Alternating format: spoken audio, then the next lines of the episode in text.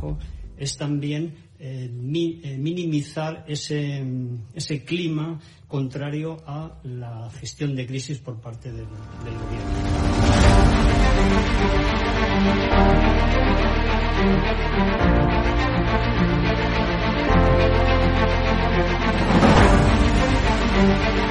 Van a garantizar, como digo, de inmediato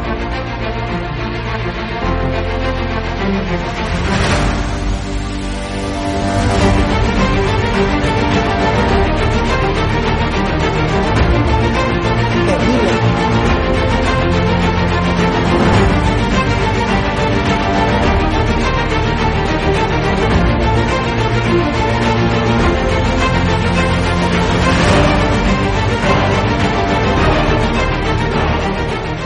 se trata de limitar la libertad de expresión, pero sí se trata de limitar el que se puedan vehicular falsedades a través de los medios de comunicación que hoy son los periódicos, las radios, las televisiones y también las plataformas digitales.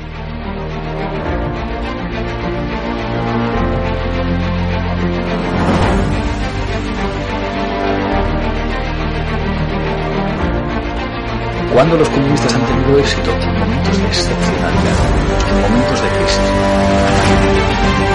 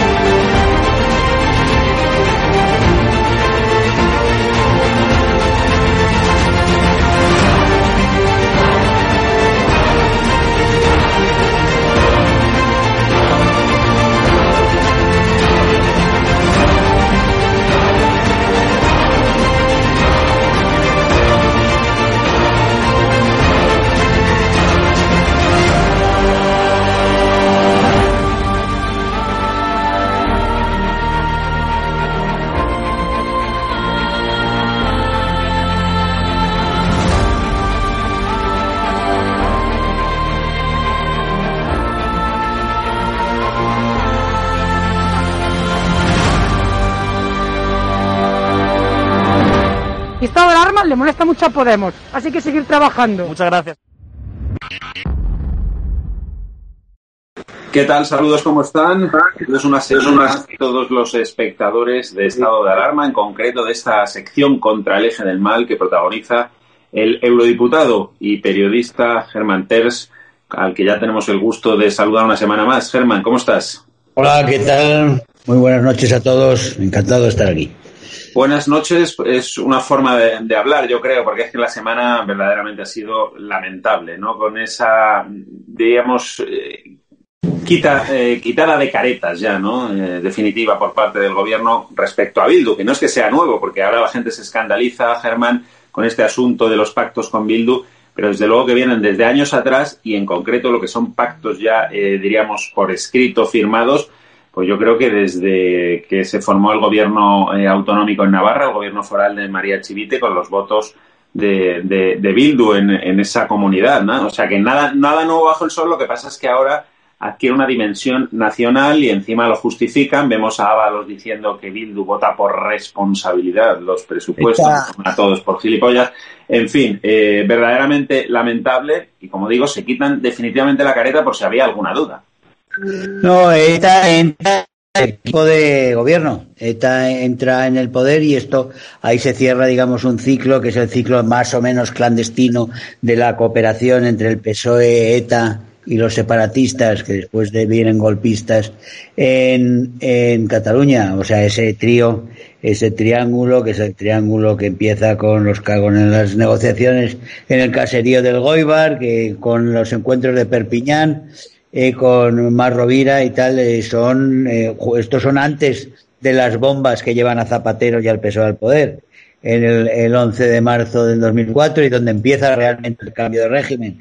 cambio de régimen lo empieza a sentar Zapatero entonces, obedeciendo a un proyecto grande, un proyecto que siempre ha tenido la, siempre ha tenido la derivada eh, venezolana, la derivada de Chávez, entonces eh, de Maduro después y de todo lo que es el foro de Sao Paulo, eh, que en aquellos momentos, cuando estallan las bombas, unas bombas que ya algún día, algún día quizás sepamos qué es lo que pasó de verdad, desde luego lo que no pasó es lo que se limita a decir esa sentencia, eso está, eso es bastante claro. Eh, desde entonces, entonces, en aquellos años, pues gobernaba el Foro de Sao Paulo ya en, en 13 o 14 países, ¿no? Cuando, cuando se fuerza, digamos, la llegada de Zapatero a base de bombas eh, y la llegada de Zapatero al gobierno y así se encauza, digamos, un proyecto que es primero ir creando las leyes ideológicas, ir creando también las estructuras de intoxicación, de, de, de, de adoctrinamiento ya,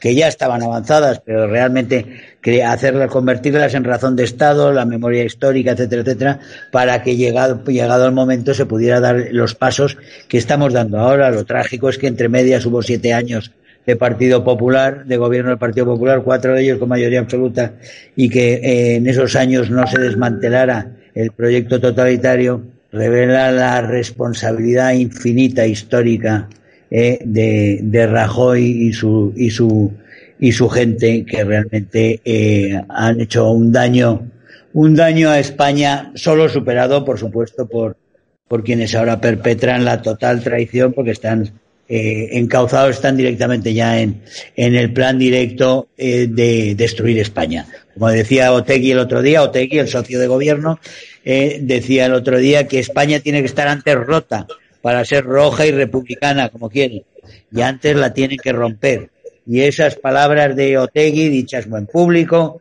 eh, muy abiertamente, es tenemos que esto, hay que fraccionar España, entonces hay que prohibir el español en Cataluña, en el País Vasco, hay que buscar siempre todo lo que una es nocivo para el proyecto. Todo lo que sea cohesión entre españoles es nocivo para el proyecto. Para hacerla roja, republicana y laica, es decir, anticristiana, eh, eh, para eso necesitamos romper antes España y para romper antes España todo vale.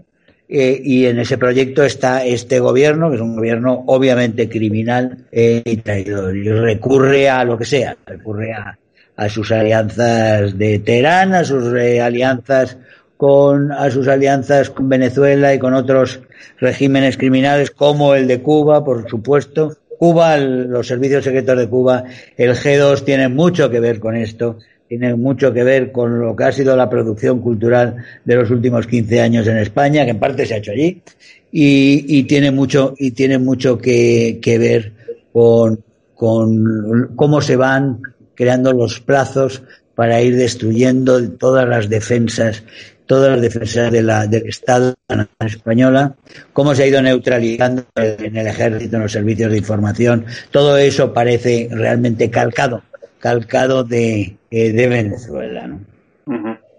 eh, esta semana, Germán, también hemos visto cómo la justicia archivaba el caso de Delcy Rodríguez, ¿no? Parece que no hay demasiadas ganas de investigar ese asunto tan escandaloso. Por otra parte, Vox lo ha recurrido, pero la Fiscalía, por supuesto, manejada por el Gobierno, pues eh, ya pidió el archivo, el juez les ha hecho, les ha hecho caso. Parece que no ven delito en esa actuación de Delcy Rodríguez que aterrizó en el aeropuerto de Barajas con nocturnidad, alevosía. Eh, Ábalos fue y se reunió con ella, pues no se sabe exactamente durante cuánto tiempo, pero mucho tiempo. Eh, está acreditado que caminó por diferentes pasillos del aeropuerto, pues, más de cuatro kilómetros, Germán, y, y al final, pues parece que la justicia quiere darle carpetazo. Es que es todo muy desalentador.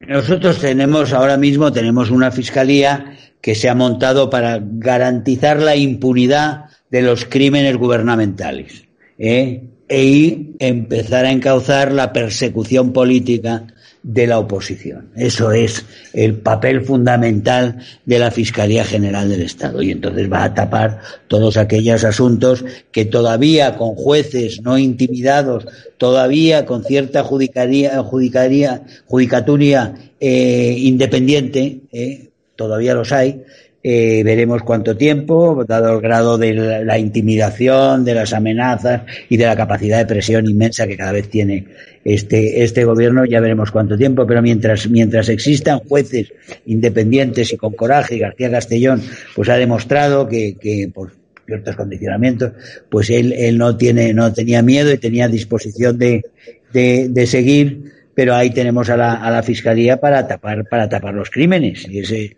en, en, en Venezuela el señor Maduro puso a Michael eh, Michael Rodríguez se llama no él es el, el, el, presidente del Tribunal Supremo que es un delincuente.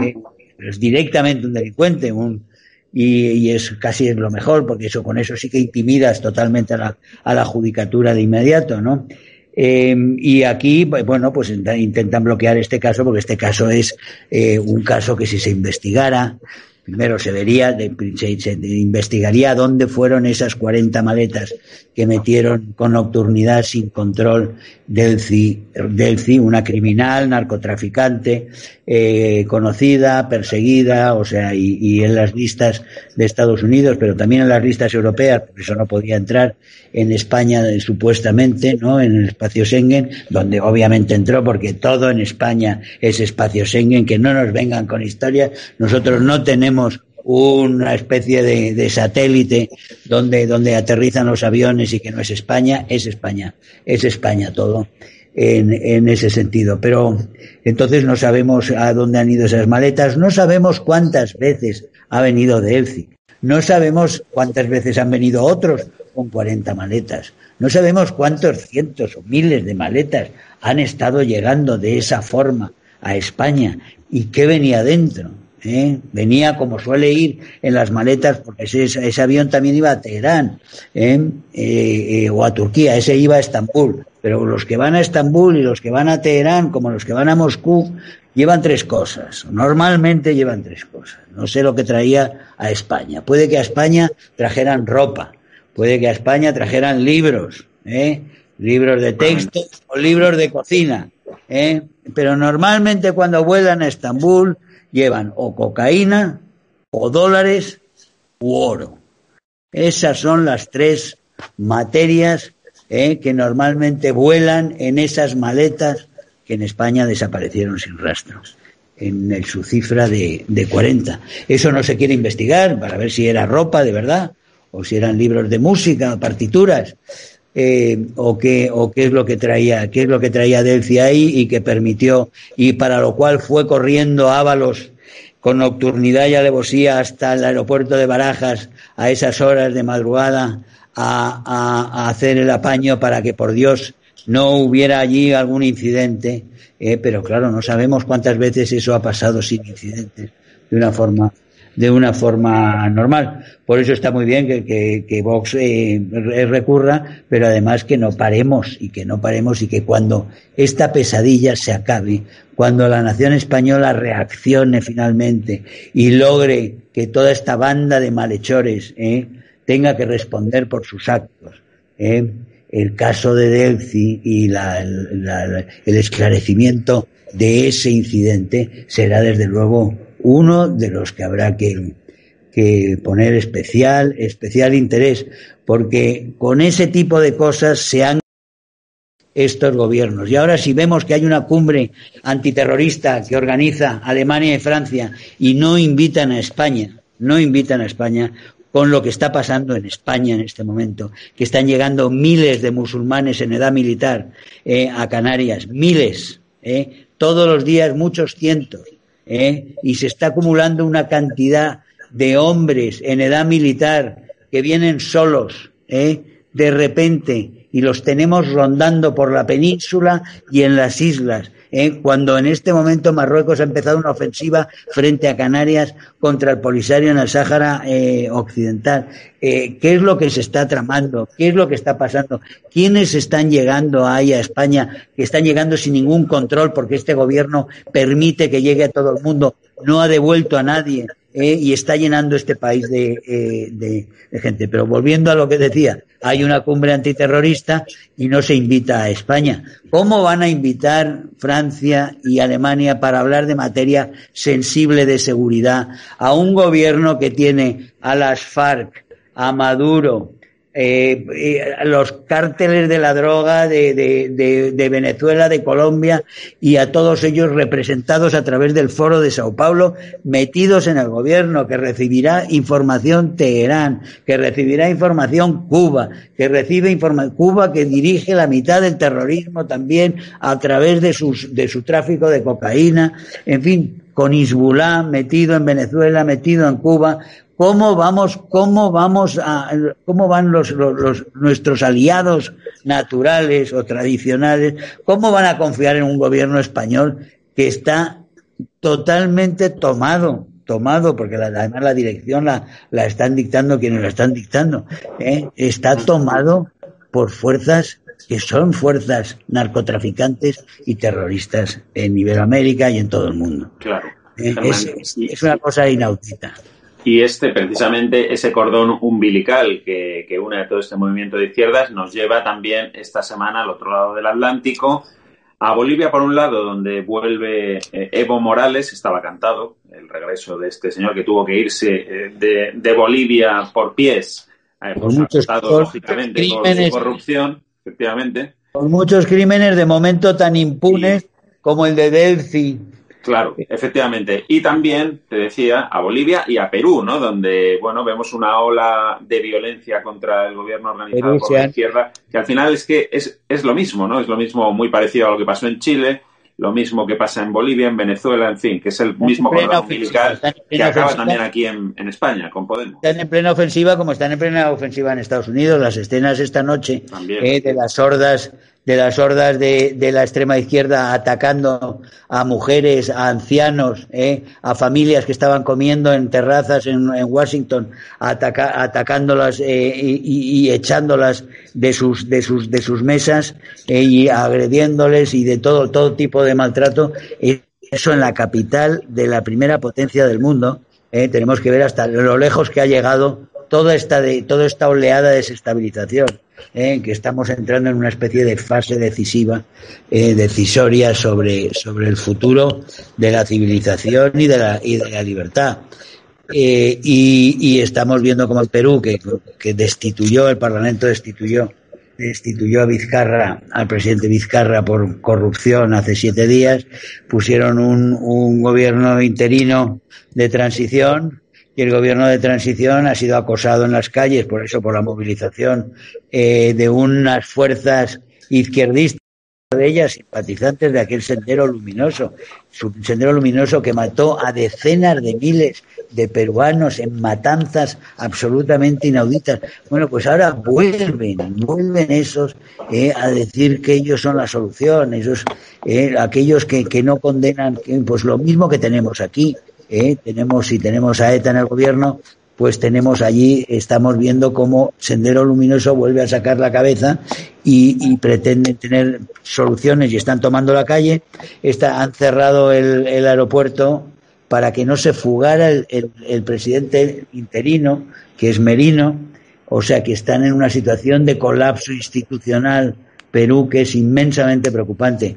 Y la devuelta del delincuente de Evo estaba claro, eso eso responde a que hubo un gobierno de transición que con toda la buena fe, pero con mucha ignorancia y realmente con mucha, con, con, con enorme torpeza, permitió que en los, todos los meses que estuvo gobernando, en ese casi un año, no se desmantelaran las estructuras del régimen criminal de Evo y que la, las, esas estructuras hayan servido para tomar las elecciones. Tampoco se sabe en qué medida el recuento es un recuento en probidad, dado que vemos que en Estados Unidos eh, hay fraude masivo, ¿cómo no lo va a haber? ¿Cómo no lo va a haber probablemente en unas estructuras perfectamente controladas por comunistas como en Bolivia? ¿no? Claro. En ese sentido, es una evolución muy preocupante toda y más razón aún para que todos los españoles de bien eh, sepan que si no reaccionamos eh, muy pronto será muy difícil muy difícil moverse en España y que deberíamos poner cuanto antes fin a esta pesadilla.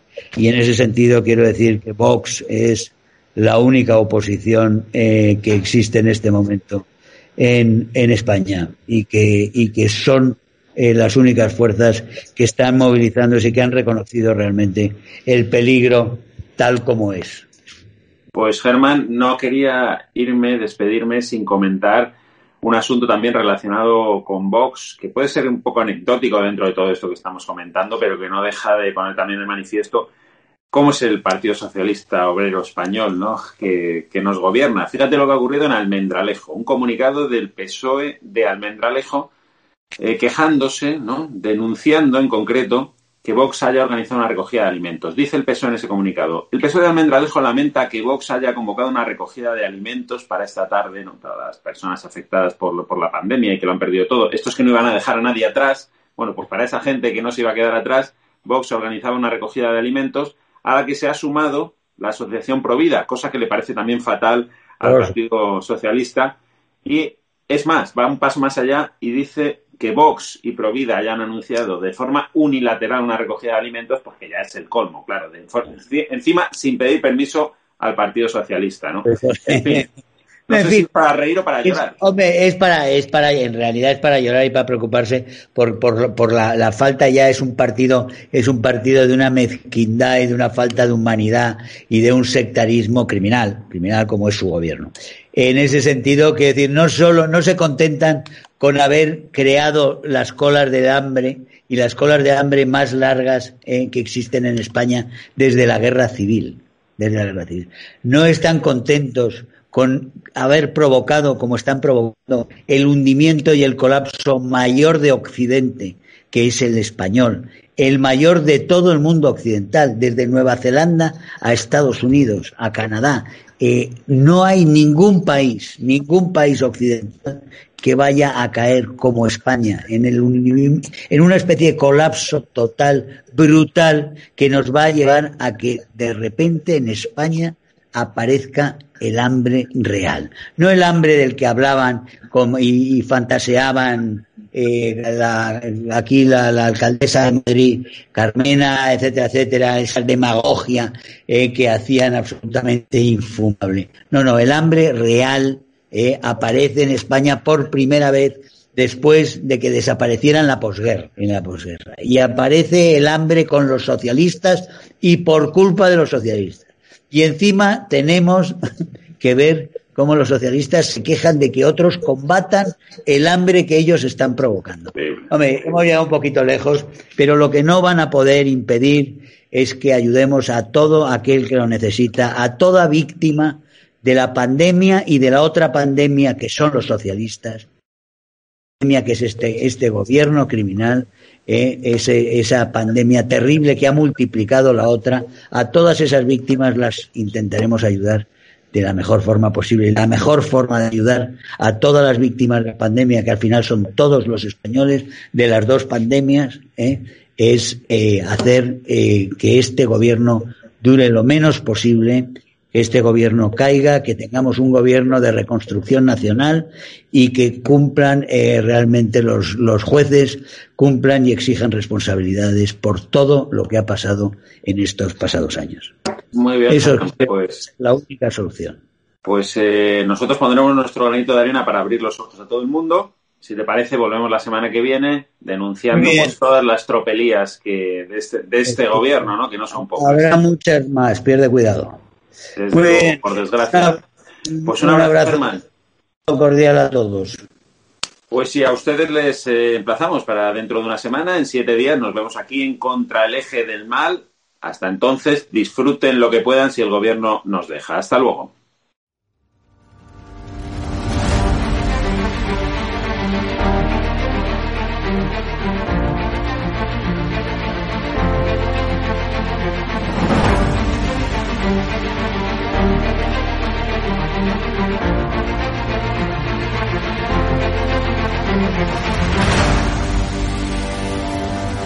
...873 consultas a, Bueno. eh, que han venido a, través de- del canal de estado de alarma y de ellas pues ha habido un porcentaje muy muy alto que, que son clientes nuestros ya Yo la verdad que cuando hice, cuando di este paso de publicar, porque claro, yo no tengo ningún medio de comunicación como puedes tener tú, y mi forma de, demostrar mi cabello y mi indignación con este bueno, voy a intentar a ver si puedo, puedo, que yo no soy políticamente correcto. Has sentado cátedra, apoyas un proyecto por la libertad de expresión, has puesto una pancarta contra el gobierno, te va mejor que nunca a pesar de la pandemia. Don Félix Revuelta, presidente de Naturhaus, propietario también de la Unión Deportiva de Logroñés, dueño de este hotel maravilloso donde nos has alojado. Está mal que lo diga, pero desde que me hice un poco famoso por mis expresiones en contra de este gobierno social comunista, mi negocio ha ido para arriba.